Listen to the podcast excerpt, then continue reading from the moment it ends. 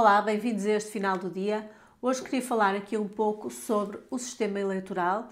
Nós tivemos eleições presidenciais há relativamente pouco tempo e vamos ter eleições autárquicas em breve.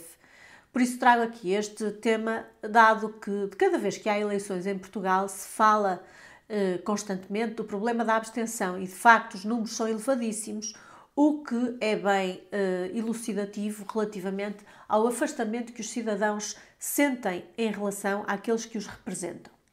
O nosso sistema uh, eleitoral vigora desde, uh, desde 1976, ou seja, tem mais de 40 anos, é um sistema que praticamente não foi alterado e, portanto, é um sistema arcaico. Era preciso repensar não só o procedimento, por exemplo, a consagração de um voto, do voto eletrónico ou do voto obrigatório. Eu não sou a favor do voto obrigatório, digo desde já.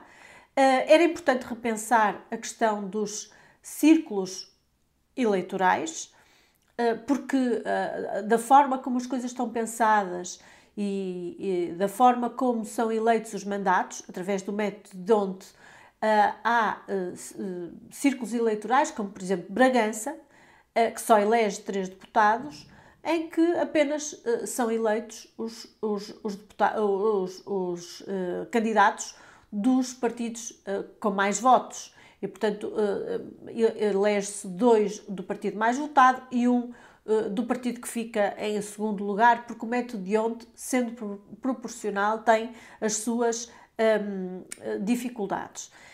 Por outro lado, acho que era de pensar realmente na consagração dos círculos uninominais, que a Constituição admite, mas foi uma possibilidade que nunca foi sequer equacionada uh, quando se reviu a lei eleitoral. Uh, os círculos uninominais permitiriam que cada região elegesse o seu deputado e uh, isso levaria a que houvesse uma ligação entre os representantes e os representados, uma responsabilização dos representantes perante aqueles que o elegeram, com esta vantagem, esta ligação uh, de as pessoas, uh, esta vantagem uh, de as pessoas se sentirem identificadas com aqueles que elegeram. Por outro lado, outra coisa de que queria falar é das candidaturas independentes.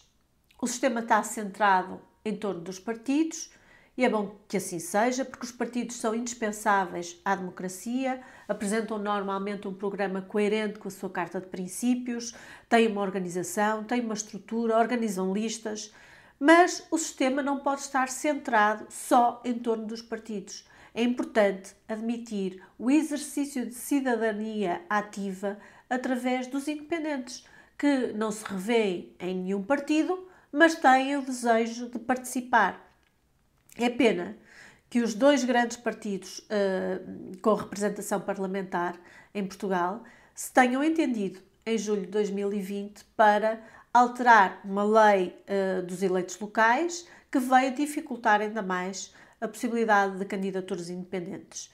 A vida política não se deve limitar uh, aos partidos, há gente com muito valor e com vontade de participar fora dos partidos, e é isto que gera a abstenção. É pena porque de facto é no momento do voto que nós podemos todos exercer livremente este nosso uh, direito de cidadania. Pense nisto, ainda vamos a tempo de alterar este estado de coisas.